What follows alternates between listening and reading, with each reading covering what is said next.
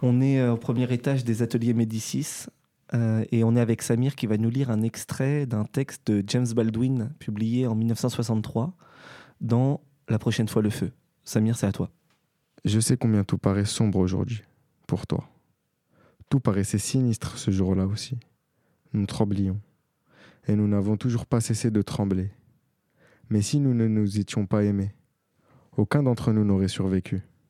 Et maintenant, il faut que tu survives, parce que nous t'aimons, et aussi à cause de tes enfants, et des enfants de tes enfants.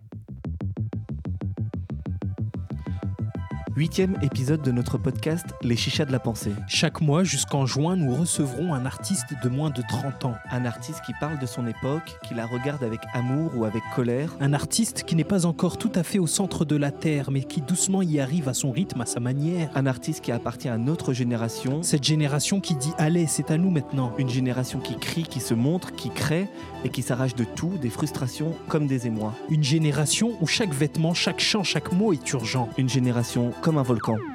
Chaque génération doit, dans une relative opacité, découvrir sa mission, la remplir ou la trahir. Franz Fanon. Notre huitième invitée s'appelle Christelle, dite Christelle Mess. Elle a 28 ans et elle est DJ, mais pas que. Christelle est aussi vidéaste, essayiste, performeuse. Tout ça pour dire que Christelle a beaucoup de choses à dire. Que ce soit à travers ses textes, ses sets, ses vidéos, Christelle dit la mémoire de ses ancêtres. Elle dit les guerres et les révolutions qui nous traversent. Christelle Mess est une artiste en trois dimensions, passé, présent, futur. Christelle joue aussi et surtout à mettre les corps en mouvement jusqu'à l'épuisement. Mais que nous racontent ces corps qui s'épuisent? Et surtout, qui est vraiment celle qui les fait danser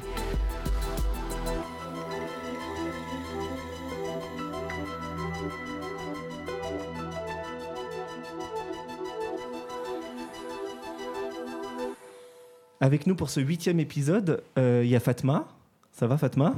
Ça va et toi? Il n'y a pas Ilaïda? Ouais, elle est Mais pas t'es là. venue avec une autre copine à toi, Ouais. collégienne aussi à Clichy-sous-Bois, tu nous la présentes? Bah, je vais la laisser se présenter. Elle était avec nous déjà au précédent numéro des Chichas de la Oui. Pensée. Mais elle n'avait pas parlé. Non. Et là, cette fois, elle parle. Oui. Alors, présente-toi en deux mots. Bah, je m'appelle Ilef et je suis étudiante euh, au collège Romain Roland à Clichy-sous-Bois. Ok, bah bienvenue. Merci. Il y a Samir aussi, euh, qui est là, euh, fidèle des chichas de la pensée. Ouais, Ça va, Samir? Ça va et toi? La forme? Ouais. Merci pour cet extrait de, de James Baldwin au début. bah, de rien. Euh, Il y a Christelle, mais Christelle, elle va, elle va avant tout euh, présenter la personne avec qui elle est venue, qui est Hakim, euh, qui est un invité un peu euh, surprise, un invité mystère. Hakim, prend, prend le micro. Euh, Hakim, tu es le chauffeur Hitch qui a amené... Non, Non. je suis le chauffeur perso de Christelle. D'accord, chauffeur. Je suis pas le chauffeur. Pas du tout, on s'est rencontrés. En fait, c'est il y a une application dont je tairai le nom, qui est une application de covoiturage urbain. Et en fait, euh, il est venu me chercher et après, on a bien sympathisé. Au début, j'étais super fatiguée, un peu stressée d'arriver en retard. Et après, il a commencé à me poser des questions sur ce que je faisais dans la vie. J'ai plus ou moins dit et il a été un petit peu euh, bah, intrigué par le, par le côté artiste et tout. Et quand il s'est garé, il a dit Je peux venir Et j'ai dit Mais grave Et, et voilà. Et alors là, c'est la street, cette émission. tu fais quoi, Hakim, toi, dans la vie? Moi, je travaille à l'aéroport. Je suis assistant avion. Ok, Je m'occupe de parquer les avions, de les refouler, des départs au casque. ok. Ouais, Et ça va, ça décolle, ça atterrit là en ce moment? Ouais, il y a, ouais. Il y a- bon, il doit y avoir 30% de trafic, quoi. Je me suis toujours dit, euh, quand on travaille dans un aéroport, ça doit être le rêve de, de, de, de pouvoir voir euh, autant de gens euh, Ouais, partir ouais. et venir, non? Euh, un peu. ouais. Non, plus vraiment. en Si, fait. si, si, ça me le Il fait n'y a jamais de routine quand Il même. n'y a jamais de routine, on voit des gens du monde entier, ça, ça va dans tous les sens, ça bouge de partout. C'est... Tu voyages tous les jours en fait. Merci d'avoir amené Christelle jusqu'ici. hein. De rien, c'est avec plaisir. hein. Merci. Elle était très gentille, très... Ça va, on, on valide? Bien sûr. Ok. Trop bien. Euh, Pour cool. commencer euh, l'émission, on va écouter un, un extrait d'un set de, de, de Christelle Mess, justement, euh, qu'elle a donné au Quai Branly, que tu as donné au Quai Branly euh, en 2021, donc cette année, Oui. dans le cadre de la saison Africa 2020. Et dans cet extrait, il y a Rihanna et Ayana Kamura. Franchement, c'est le rêve.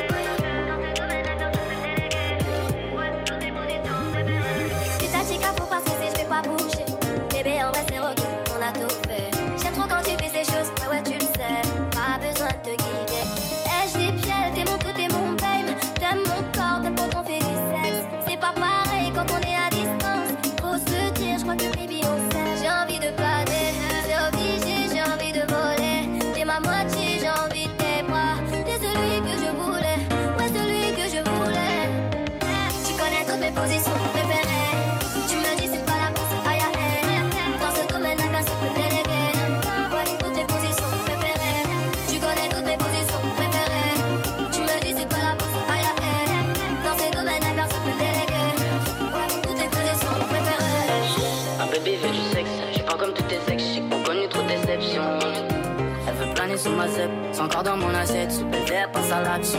Yeah. Que la veut que je la plonge, que je rentre dans sa chier, je lui sors. Bébé, moment trop de magie, je vais tirer, tu vas planer sur ma J'ai ganja. envie de planer,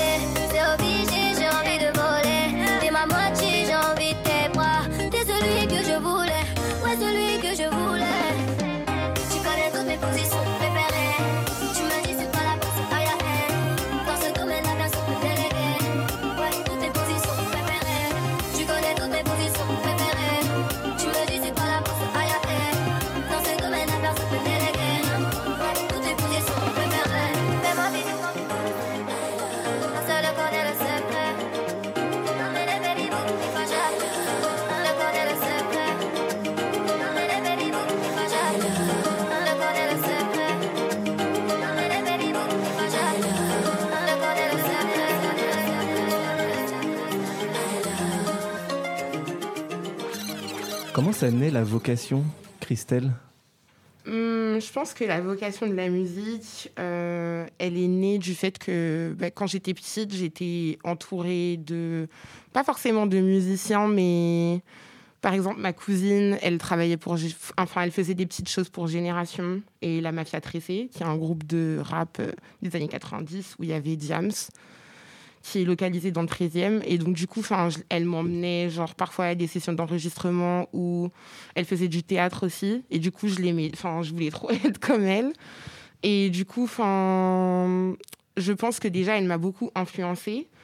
Plus que mes parents, en vrai, même si mes parents, ils écoutaient énormément de musique, ils sont pas musiciens, en fait. Euh, ensuite, je pense que le fait d'avoir des parents qui travaillent beaucoup et qui me laissent devant MTV toute la journée, même si euh, big up à eux et tout, mais enfin, je vous en veux pas.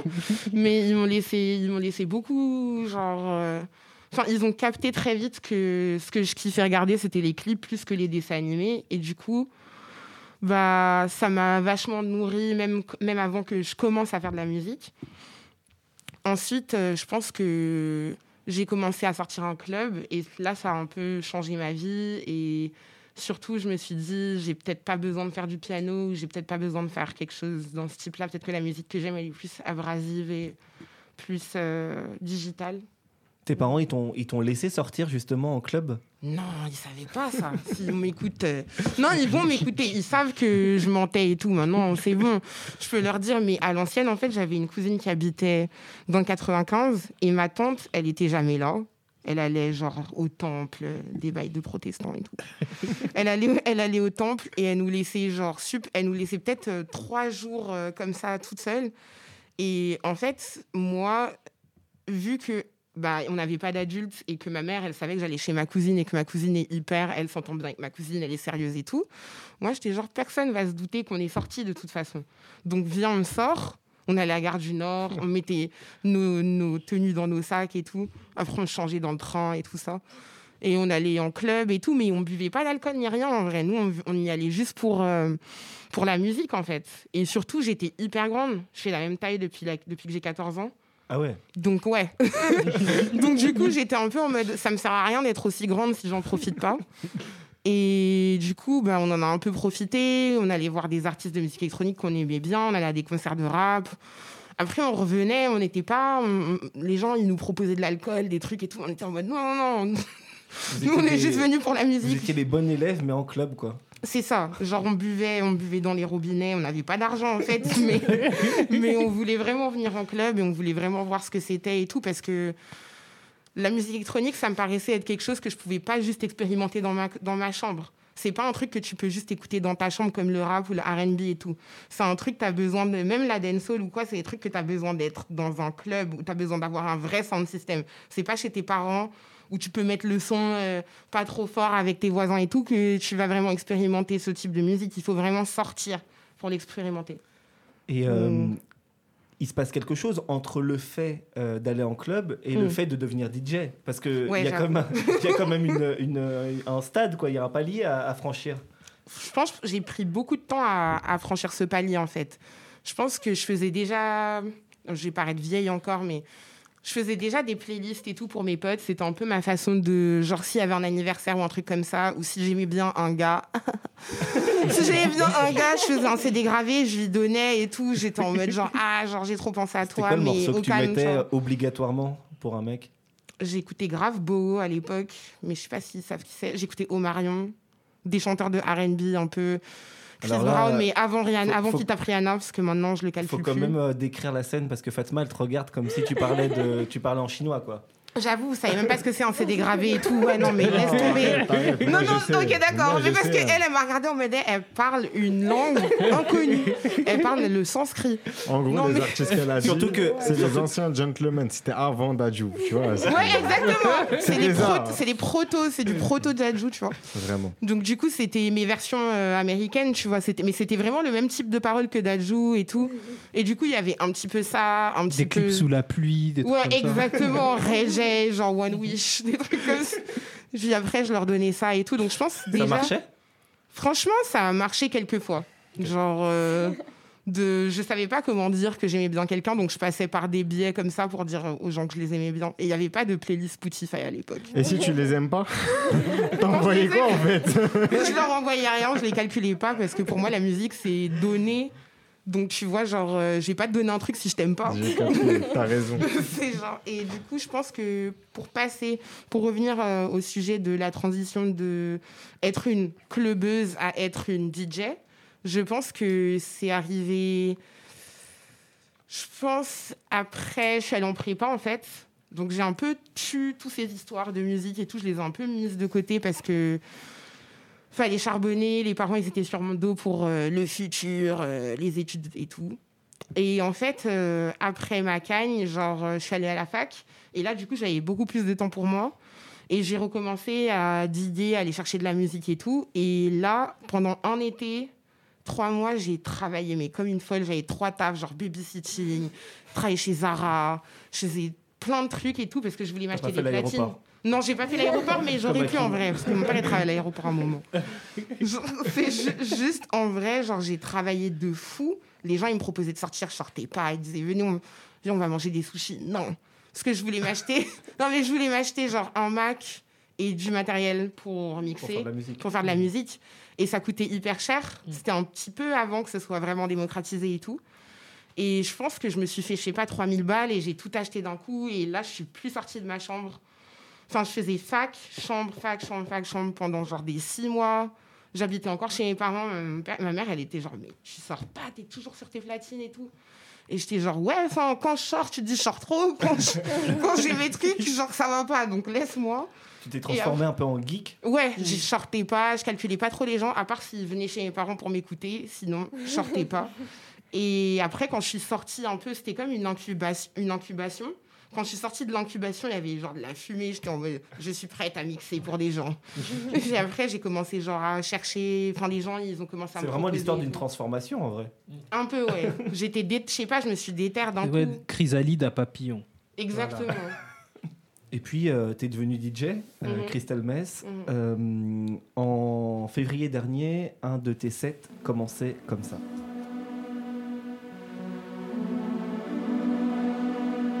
Il faut bannir de rang les maris qui n'autorisent pas leurs femmes à aller sur les chantiers.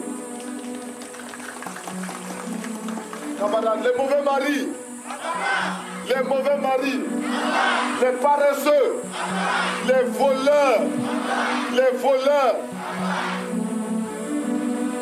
Les maris réactionnaires, les petits patrons, les grands patrons, les détourneurs de fonds, les voleurs, Don't tenga yinga. Don't tenga yinga. Don't takabu. Don't tenga yinga. Don't tenga yinga. Vive la révolution. Vive Thomas Sankara.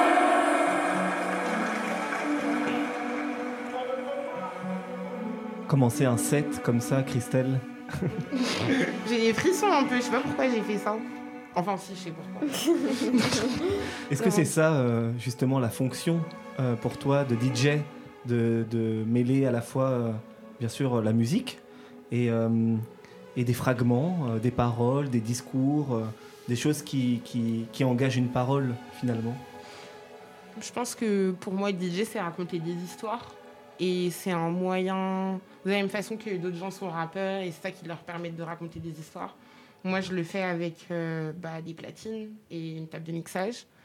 Et en fait, c'est.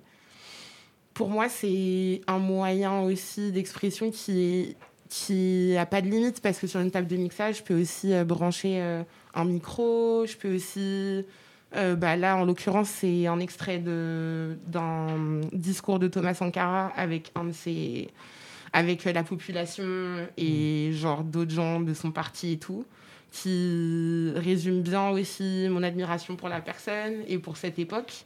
Et contre Aussi. les maris et contre les, les patrons. Ouais, en fait, surtout, enfin, c'est quelqu'un, c'est- c'était une personne qui était féministe, mais sans forcément le dire. C'est-à-dire que lui, pour lui, un mec qui frappait sa femme, euh, c'était hors de question. Enfin, les mecs qui contribuaient pas euh, au foyer, au ménage, c'était, c'était aussi important pour lui que euh, le fait d'avoir des que euh, lutter contre le capitalisme en fait. Et je trouve que dans les conceptions surtout de nos darons et tout, ils pensent trop que le féminisme c'est un truc de blanc ou je sais pas, tu vois, genre en mode même si le sont en vrai, mais genre juste c'est un gros ça peut être un gros mot euh, pour beaucoup de gens. Et le fait de d'avoir trouvé un peu euh, l'histoire de Thomas Sankara parce qu'en plus c'est une histoire que pas beaucoup de gens connaissent en Afrique en fait. Euh, c'est comme si on nous avait caché un peu l'existence de quelqu'un qui était hyper jeune, qui est devenu président, qui s'est battu pour les femmes de son pays, qui s'est battu pour que son, pour, que son pays sorte de la corruption, qui s'est battu aussi pour euh, alphabéti- alphabétiser sa population, lui permettre de lire et d'écrire, et qui a été tué en fait euh, en trois ans. euh, la France, on sait ce qui s'est passé et voilà. Et je trouve que c'est important de remettre en lumière ce genre de personnage que on t'apprend pas à l'école en fait. C'est aussi une manière de- de- d'actualiser Mhm. euh, l'appel à l'insurrection, la Ouais. révolution, pour Mm. toi Ouais, bien sûr. Je pense que c'est quelque chose qui. En fait, c'est très dur de. C'est très dur d'a- d'avoir encore un appel à, à l'insurrection et à la et à la révolution de nos jours parce que tout est bouffé par. euh, bah, par le capital en fait. Parce qu'on doit tous manger même moi je dois manger en vrai euh, c'est la reste euh, les trucs qui sont fermés on fait pas d'argent c'est compliqué et tout. Donc oui quand les gens ils t'approchent et qu'ils te proposent de faire un truc et que c'est payé, bah, tout de suite, voilà. Mais ce que je veux dire, c'est que c'est très compliqué de garder euh, une forme de radicalité euh, authentique et euh, fertile quand, en fait, il n'y a pas beaucoup de d'opposition au capitalisme ou même de proposition à d'autres choses. En fait, il y a beaucoup de petites chapelles. Mais l'époque de Thomas Sankara, c'était aussi une époque où le monde, il était bipolaire, en fait. Tu vois, t'as- t'étais soit là-dedans, soit là-dedans. Et c'est vrai que c'était plus simple quelque part, et je pense, peut-être je fantasme un peu ça, le fait de pouvoir choisir euh, facilement son camp, genre soit t'es communiste, soit t'es avec les Américains. À l'époque, euh, c'était soit l'un, soit l'autre. Nous, aujourd'hui, on est fragmentés entre plein, plein de trucs et tout. euh, et c'est cool, mais c'est difficile quand même. Tu donnais l'exemple euh, tout à l'heure d'un rappeur qui raconterait une histoire. Mhm. Euh, toi, à travers tes sets, euh, c'est quoi l'histoire que tu veux raconter? Parce qu'effectivement, Mhm. tu, tu- tu fais écouter euh, Thomas Sankara, un discours de Thomas Sankara. Après, euh, Ayana Kamura ou Rihanna ou 13 blocs, des gens ou Dinos. J'adore 13 des, gens qui sont dans la culture populaire. Euh, qu'est- Qu'est-ce que tu veux raconter euh, à, travers, euh, à travers tes sets finalement? Bah, je pense que je veux raconter. Je pense que déjà, j'essaye de raconter moi ma propre cartographie. J'ai pas l'ambition forcément de raconter quelque chose du groupe euh, et tout parce que je pense que c'est pas toujours le cas. Parfois, c'est vraiment juste ma cartographie à moi en mode. J'ai grandi en banlieue et j'adore 13 blocs. et, en, même temps, genre, j'ai- j'ai j'ai quand même. euh, j'ai été dans divers milieux et en fait, c'est une façon aussi de raconter l'histoire d'une fluidité et de, des pérégrinations de quelqu'un qui vit en France, en fait. Est-ce qu'on peut dire finalement que les, les sets que tu, que tu proposes, Mhm. c'est des, des- presque des autobiographies de toi-même, de tes identités multiples et de tes rencontres? Probablement, hein, probablement. J'ai pas de réponse définitive, parce que ça se trouve, euh, dans deux jours, je serai en mode non, mais c'est pas ça que je voulais dire et tout. Il faut qu'il coupe. Non, mais, mais en vrai, euh, fran- franchement, c'est c'est fort probable parce que je pense que. En ce moment, c'est grave à la mode de, de dire ouais, moi je parle pour tel groupe ou tel groupe, etc. Mais en vrai, je vais pas m'asseoir ici et dire que je parle pour les Noirs de France. c'est grave prétentieux. et franchement, c'est pas très intéressant, mais c'est juste, euh, c'est. Moi, je parle déjà pour moi. Après, j'essaye de faire en sorte que les personnes, de faire des clins d'œil et des mains tendues aux gens, de laisser un peu comme le petit pousset, genre des miettes de pain et tout. Et après, toi, tu fais ta propre sauce, tu vois. Ouais. Tu fais ta propre sauce gombo et tout. Tu fais ton truc. Mais genre, c'est hum, un peu semer des, des indices et, et permettre aux gens de se frayer eux-mêmes des chemins et, et aussi genre amener à la fois de la nouveauté, des trucs qu'ils n'ont jamais entendus. Parce que en dessous de... En dessous du discours de Thomas Sankara, il y a une, c'est une chanson de Otaker, qui est un, un groupe anglais euh, euh, des années 90, qui était avec toute cette euh, vague de producteurs comme Afex Twin et tout, donc euh, plutôt expérimental et tout. Donc ça n'a rien à voir en fait. C'est genre croiser des trucs qui n'ont rien à voir les uns avec les autres, mais pour moi, ça fait sens. Et je suis sûre que pas que pour moi, ça fait sens en fait. Et, euh, et permettre aux gens qui en fait aiment Aya Nakamura de découvrir d'autres trucs qu'ils connaissent archi pas et, de et voilà pouvoir en fait. accéder à ça quoi. Exactement. Donc finalement, euh, il y, a des- il y a des morceaux dans tes sets qui ouvrent les portes à des choses beaucoup plus euh, euh, ou dans un discours plus radical ou dans une dans une dans une dans des musiques plus expérimentales C'est ça, qu'ils n'auraient pas forcément rencontrées. La radicalité, c'est pas juste dans le discours, parce que je pense que je- ça m'arrive d'être un peu épuisée par le discours, et c'est la raison pour laquelle j'écris moins. C'est que, euh, c'est que en fait, il y a le- soniquement, tu peux faire passer de la radicalité aussi. On va écouter un second morceau qui a été choisi à l'unanimité d'ici cette fois. Euh, Samir, tu peux nous présenter euh, Jolie Madame Euh, bah, c'est Joey Doit Filet fit Ronisia. C'est un morceau qui est sorti il y a un mois avec un clip assez ensoleillé. Ça parle de, bah, ça parle d'amour, de love. Le mec, il veut la meuf. La meuf, elle veut le mec. Ça va, c'est bon alors, c'est une, histoire qui roule. Ouais, tranquille. ok. Mais toi, euh, t'aimes bien hein, Rosi- Ro- Ronisia Ronisia, elle est jolie. J'espère qu'elle écoute. Hein. Inch'Allah. On écoute Jolie Madame.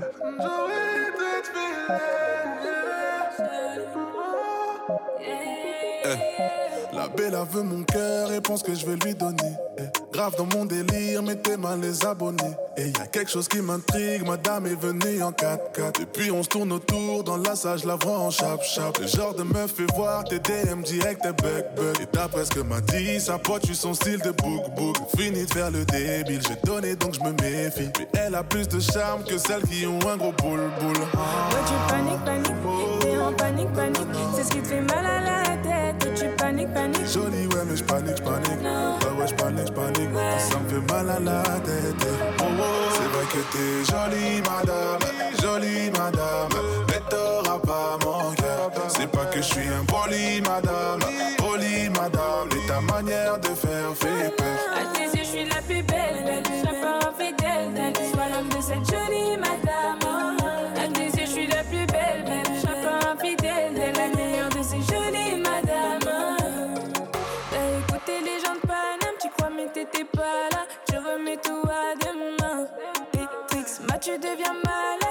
Peur que je te balade ou que je t'oublie dès le lendemain. T'as des doutes, mais moi, je suis pas comme ça, baby. Faut que t'écoutes, tu ta jolie madame, baby. Tu rends fou tes parano Même si on a dit faut se méfier qu'on faut doser Jolie, ouais, mais je panique, je panique. Ouais, ouais, je panique, je panique. Ça me fait mal à la tête. Donc je panique, panique. Ouais tu paniques, paniques T'es en panique, panique C'est ce qui te fait mal à la tête tu paniques, C'est paniques vrai que t'es jolie, madame.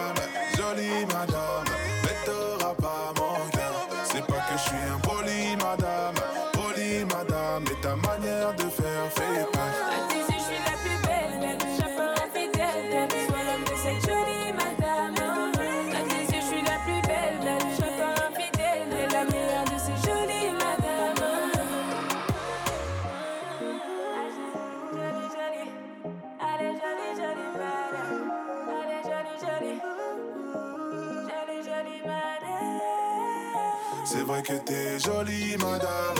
Jolie, madame. Mais t'auras pas mon cœur. C'est pas que je suis un poli, madame. Poli, madame. Mais ta manière de faire fait peur. Je suis la plus belle, infidèle, belle. Sois l'homme de cette jolie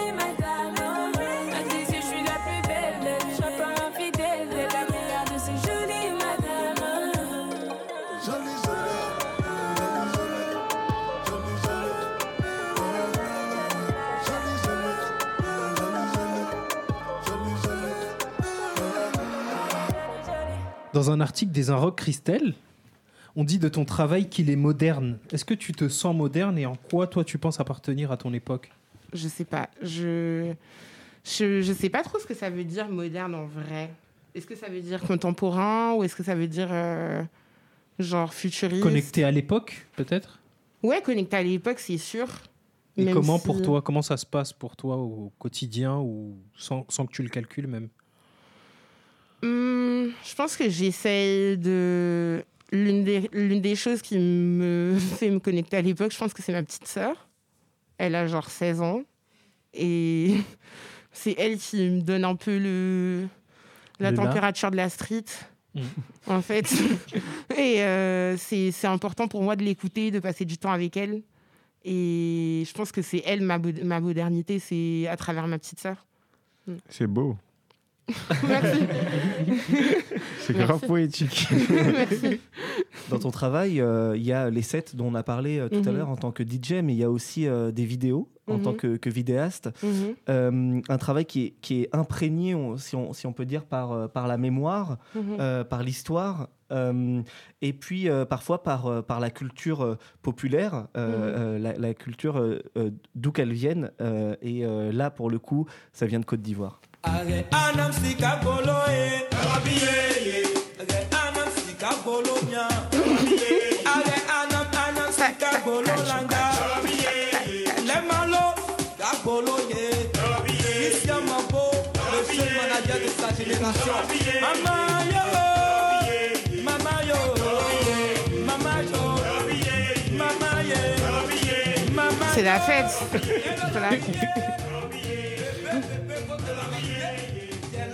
Voilà. Logobi, Logobi GT euh, Christelle. une vidéo euh, en souvenir d'une. euh, enfin, en souvenir, en à la mémoire du Logobi, c'est une de tes vidéos que tu as fait euh, il y a quelques temps maintenant. Mhm. Pourquoi avoir voulu faire une vidéo sur le Logobi en hommage au Logobi? Je pense que parce que c'était un, un mouvement, déjà, je pense, de mes racines, même si c'est mon père qui est d'origine ivoirienne, ma mère est d'origine antillaise. Mais euh, en fait, je pense que le logobi, c'est quelque chose que, dont j'ai entendu parler assez tôt. J'avais une cousine qui venait de, de Côte d'Ivoire. En fait, elle est née là-bas, mais elle est venue ici euh, étant petite et tout. Et, quand, et c'était dans les années- au début des années 2000, parce qu'en Côte d'Ivoire, il y avait une, euh, une, guerre civile, en fait. Et elle, c'est la première personne qui m'a parlé du logobi. Mais en fait, à l'époque, c'était une danse ivoirienne qu'on dansait dans la rue. Et c'était un peu la danse des voyous, c'est-à-dire on imite des combats, etc. Et en fait, euh, quelques années après, peut-être quasiment dix ans après, c'est devenu une sorte de, de danse euh, de, qui rassemble pas mal euh, les personnes issues de l'immigration, de banlieue, etc. Et surtout une, À Châtelet. à souvent. Châtelet, souvent, la Défense, Gare du Nord, surtout fort, très très fort. Et euh, c'était, je pense, euh, un Avec ta cousine, t'étais une de ces danseuses-là? Non, moi pas du tout. J'étais en prépa en fait à l'époque du Logobi, donc c'était euh, c'était pas. C'était à, mon moment- à ton moment geek.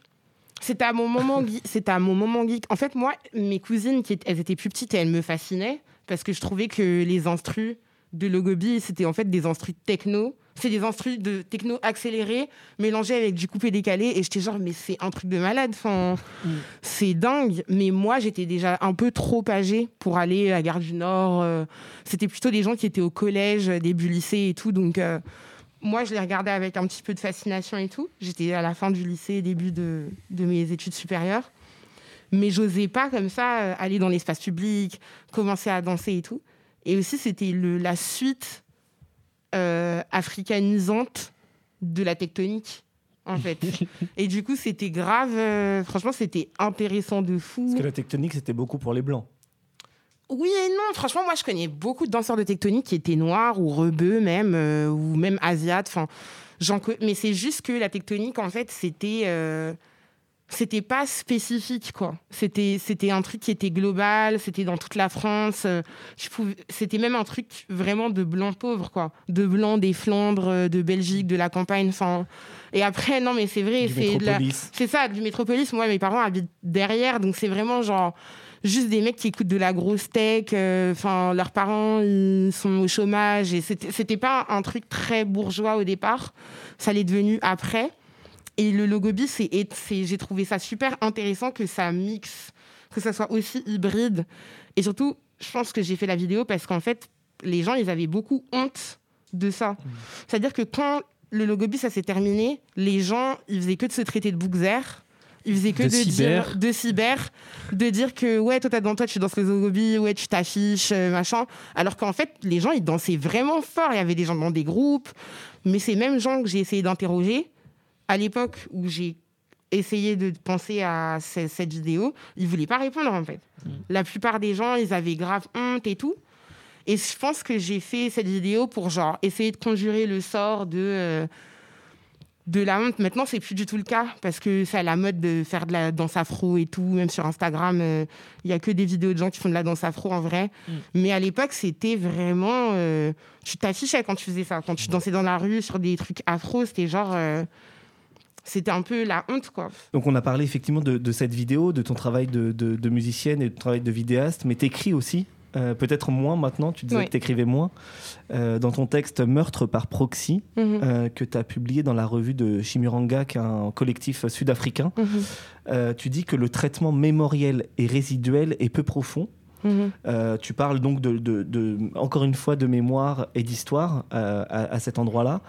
Euh, à propos, on voulait diffuser dans, dans, dans l'épisode de- d'aujourd'hui un- une intervention de Christiane Taubira qui dure 1 minute 30 mais qui est pour nous très importante à diffuser, qu'elle a prononcée ces derniers jours en référence effectivement à l'histoire et à la mémoire de l'esclavage. Concernant euh, le silence euh, du président de la République, alors un silence peut être solennel.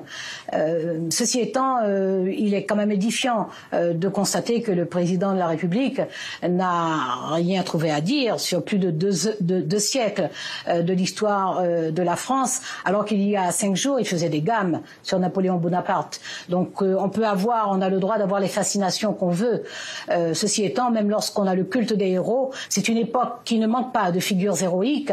Et à cette époque même de l'empereur Bonaparte, pour ma part, je choisis et je préfère le général Toussaint Louverture, la capitaine euh, Sani de Belair, le colonel Louis Delgrès, Solitude, Marie-Rose Toto, les chefs Pompée, Bonny, parce qu'ils se sont battus contre le rétablissement de l'esclavage et contre l'esclavage et qu'ils y ont perdu leur vie. Parce que cette histoire, ça n'est pas une histoire de poésie à quatre sous, avec des rimes sur l'Empire et le pire ou l'empereur est le meilleur. C'est une histoire de vie et de mort. C'est une histoire de sang et de canon. C'est une histoire de plantation, de fortune, de commerce, de château. C'est une histoire d'humanité. Mais effectivement, on peut ne rien avoir à dire sur cette histoire. Merci infiniment, Christiane Taubira, d'avoir été avec nous. En fait, euh, c'est. Ouais. c'est juste que, enfin, en tant que personne qui est antillaise et donc euh, descendante d'esclaves, à moitié, quoi, c'est assez. euh, En fait, je pense que l'une des raisons pour lesquelles les Français ils se rendent pas compte qu'ils ont la même histoire que les États-Unis ou ce genre de choses, c'est que l'esclavage il n'est pas arrivé sur leur sol en fait. Il est arrivé loin et donc du coup, enfin, vu que c'est loin, ça les... ils ont l'impression que ça les concerne pas. Alors qu'aux États-Unis, vu que c'est sur leur terre, c'est beaucoup plus un sujet pour eux et tout. Enfin, et je pense que il est temps maintenant de, de prendre conscience de ça déjà, en fait, et, euh, et aussi de, de, comprendre certaines choses. La France, c'est le seul pays au monde à avoir aboli l'esclavage deux fois. Ils l'ont aboli une fois. Après, genre, ils ont fait OK, on va faire genre vous êtes libre. Ensuite, ils sont revenus sept ans après, un truc comme ça, et ils ont fait genre non, en fait, on rigole, on remet. Je pense que les pratiques mémorielles, elles sont aussi à, à voir entre nous. C'est-à-dire, on va pas forcer les gens à se souvenir de nous, en fait. C'est à nous, entre nous, déjà, de, de, de, faire honneur au 10 mai, qui est la date de l'abolition de l'esclavage, de, de nous-mêmes avoir une hygiène mémorielle, en fait. Je pense que forcer les gens, ça va rien résoudre. Moi, je demande pas la pitié des gens, je m'en fous, en fait. Donc, euh, j'allais dire, je suis pas là pour euh, supplier les gens de. Euh, j'ai pas demandé aux gens de me dire si ma vie compte ou pas. Ma vie elle compte. Donc euh, voilà, c'est genre, je vais pas. Je suis pas forcément dans un truc où genre euh, je demande des choses à l'État français parce que l'État français il va rien me donner du tout. Je le sais depuis longtemps. Et voilà. Donc euh, c'est plus entre nous en tant que communauté, genre d'avoir une hygiène mémorielle, de savoir c'est quoi les vraies dates, les vraies figures. C'est aussi pour ça que je suis DJ dans, en ces termes-là, que je mets les discours dans mes DJ sets pour qu'après les gens ils me demandent ah c'est qui qui parlait? Voilà, c'est à nous d'avoir notre hygiène mémorielle, mais les gens comme Macron, euh, l'establishment, les Finkielkraut, je sais pas quoi, ils vont rien faire pour nous en fait, rien. C'est pas des gens qui nous apprécient, c'est pas des gens qui, ça sert à rien d'attendre pour moi de, de du haut. Pour moi, ça doit venir de nous et ça doit venir d'en bas. Donc euh, c'est Et la réponse, elle est euh, justement dans la création, d'après toi? Pour moi, elle est dans, elle est dans le fait de déjà euh, s'organiser entre nous. Je pense que la création, c'est bien, mais je pense que c'est aussi un, un luxe, quelque part. Je pense que tout le monde ne peut pas se permettre de créer et tout.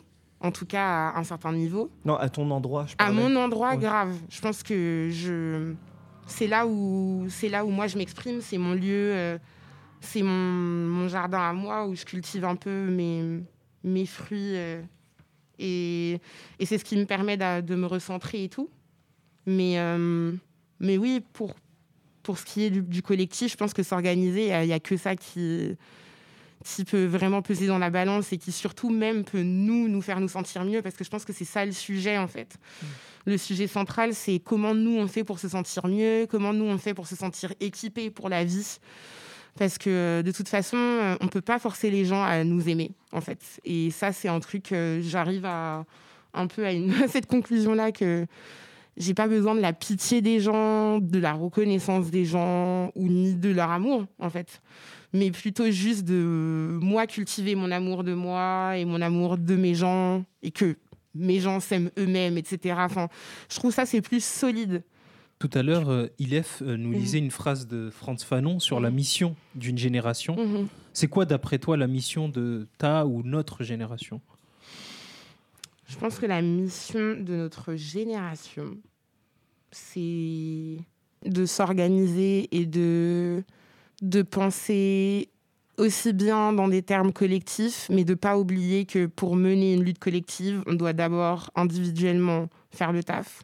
Je pense que on a vu pas mal de de- d'élan, de, collectifs, etc. Mais je pense que ça vaut rien s'il n'y a pas un travail sincère de d'amour et aussi de juste euh, d'un- de, de, De transmission de à la base. transmission à la base et aussi juste même de d'honnêteté envers soi-même et de travail sur l'ego, etc. Je pense que c'est très difficile de faire aboutir un militantisme et tout quand en fait euh, ça se transforme en une police. Je pense que le, le, le- la, ce ce qui- ce que- la génération qui est là, c'est faire attention à pas retomber dans les mêmes mécanismes que ceux qu'on dénonce et faire attention à cultiver aussi une hygiène individuelle qui peut renforcer en fait euh, les, les entreprises collectives qu'on met en place. En fait, je pense que c'est cool si t'écris en écriture inclusive, mais si t'es une connasse, clairement ça sert à rien. C'est non mais voilà, c'est genre c'est pour faire court et c'est pour faire percutant, mais c'est juste Mm. pour dire que il y a des gens ils cochent toutes les cases et en fait sur des relations interpersonnelles ou sur des trucs très très simples comme la gentillesse, le partage, euh, de donner, d'apprendre à recevoir et tout, ils sont pas capables. Donc en fait, il y a un moment donné où il faut peut-être aussi que les deux soient aussi importants, les uns que les, enfin que les deux soient aussi importants l'un que l'autre. Après tout ce que tu viens de Mm. dire, je crois qu'il n'y avait pas mieux euh, que cette dernière euh, musique qu'on Mm. a choisie, euh, Solange, euh, For Us, By Us, Mm. pour nous, par nous. Et finalement, ça résume bien tout ce que tu viens de dire. Grave.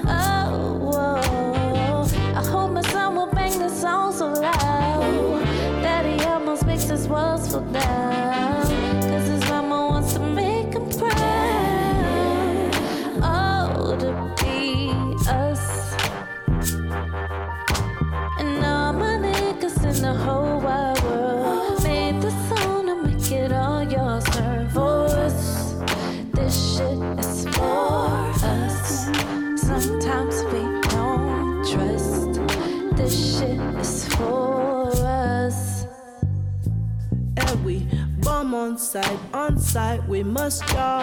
Host of my emotion, it's your call. Liquor in my system, we must brawl. Addiction, disobey the law. Don't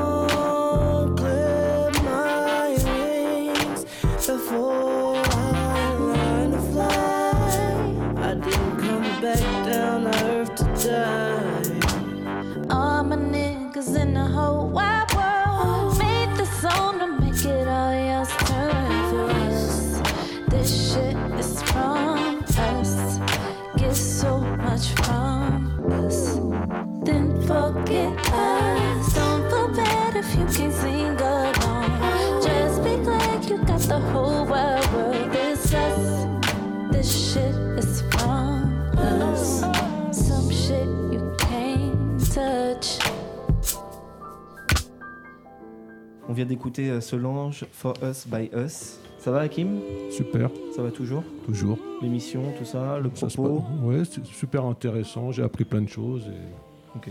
Tu restes encore pour la dernière partie? Moi, je reste, je suis là. ouais.